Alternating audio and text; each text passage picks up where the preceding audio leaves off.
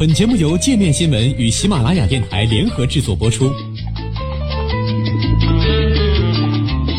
界面新闻五百位 CEO 推荐的原创商业头条，天下商业盛宴尽在界面新闻。更多商业资讯，请关注界面新闻 APP。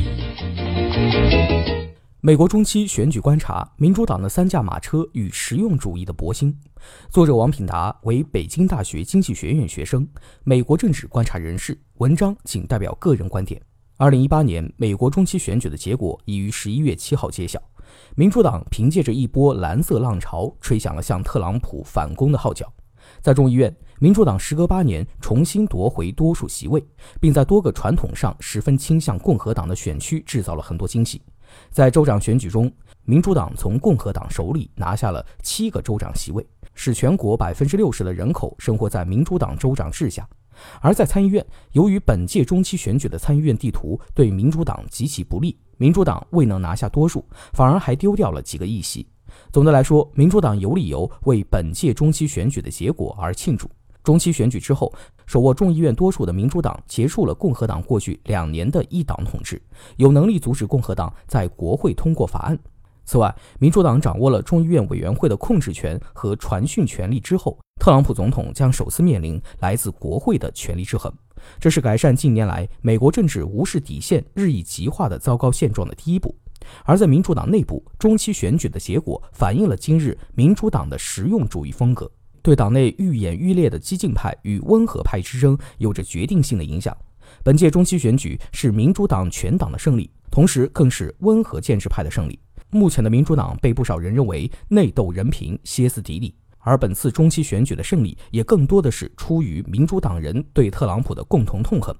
而非因为民主党有着强有力的领导和明确的纲领。事实上，这种现象可以从民主党本身的性质中找到原因。今日的民主党不是铁板一块，而是由几种诉求并不完全相同的选民组成，是近百年来政治变迁的产物。其中三类最重要的选民组成了民主党基本盘的三驾马车。三驾马车中的第一类选民是加入工会的工薪阶层白人，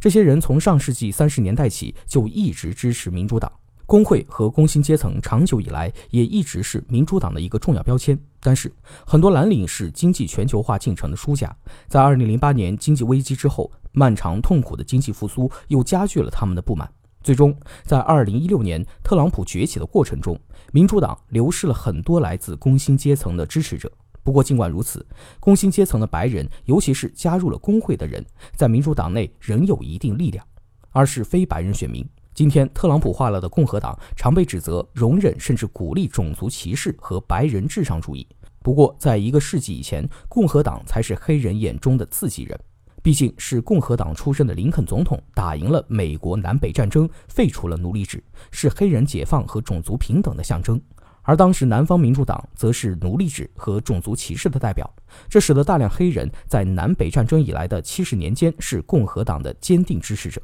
黑人第一次大批转向民主党发生在二十世纪三十年代，当时史无前例的经济大萧条使得不少黑人陷入贫穷和绝望。而罗斯福新政使民主党在这些黑人心中成为能帮助他们复苏的政党。第二次发生在六十年代，民权运动席卷全国。林登·约翰逊总统上台后，推动一系列民权法案的通过，使民主党成为维护黑人权利、支持种族平等的政党。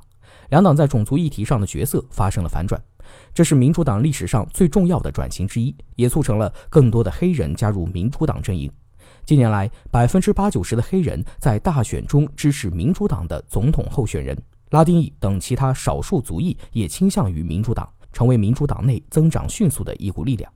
三是受过大学教育的白人，他们之中相当多的人就在不久以前还是共和党的支持者，因为共和党推动减税、鼓励自由贸易、支持企业发展。但是，特朗普上台以来，迅速完成了对整个共和党的全面控制。共和党经过特朗普化，成为了一个极端反移民、反自由贸易、否认气候变化的政党。这就与受过大学教育的白人的政治观点和利益背道而驰了。本次中期选举中，正是居住在郊区的富裕白领大批抛弃共和党，他们的这一波郊区起义，帮助民主党拿下了众议院。民主党选民三驾马车的构成，意味着民主党内部的意识形态是十分多元的。这就使民主党和共和党相比更少教条而更多实用主义。二零一七年，盖洛普的民调数据显示，有百分之五十的民主党人形容自己是自由派，而高达百分之六十九的共和党人形容自己是保守派，足足有百分之十三的民主党人形容自己是保守派。这一数字在本世纪初曾经达到百分之二十，近几年才略有下降。而在共和党那边，自称是自由派的共和党人，二十年来始终维持在百分之五的低水平。由于意识形态的多元，民主党想要维持最基本的团结，就不可避免地形成了实用主义风格。实用主义的好处不言自明，一个更少意识形态色彩的政党，就更愿意与对手进行合作和妥协，也更可能集中精力去办实事。而这两点正是当前的美国政治所严重缺乏的。共和党人高喊着上帝和自由，意识形态特点十分鲜明。而民主党虽然近年来性少数权利等意识形态色彩强烈的议题挂钩，但民主党人从政策上来讲，主要是致力于让经济变得更加公平，政府治理变得更加有效，而不是忙着跟无辜群众打嘴仗，指责他们犯了男性说教、被动侵犯或者善意性别歧视的滔天大罪。但实用主义也有弱点，一旦民主党没有一个充满魅力的领袖，党内就会陷入分裂和内争。直到1992年，克林顿成为总统候选人，民主党才终于有了强有力的领导，并成功在选战中胜出。奥巴马总统也是如此。虽然在他任内，民主党在国会和地方选举中损失不小，但不可否认的是，奥巴马的魅力使民主党一度难得地拥有了方向感，看起来成为了一个整体。二零一六年大选，民主党惨败后，党内的路线斗争再起。此前，自称社会主义者的参议员伯尼·桑德斯在二零一六年民主党总统初选中势头强盛，给希拉里制造了不小的麻烦。大选以后，民主党的进步派携桑德斯选战余威，试图对他们眼中老而不死、无所作为的温和建制派发起冲击。此外，进步派在此前的多场初选中建树颇丰。斯泰西·亚布拉姆斯在佐治亚州长竞选中获得民主党提名，如果当选，将成为美国历史上首位黑人女性州长。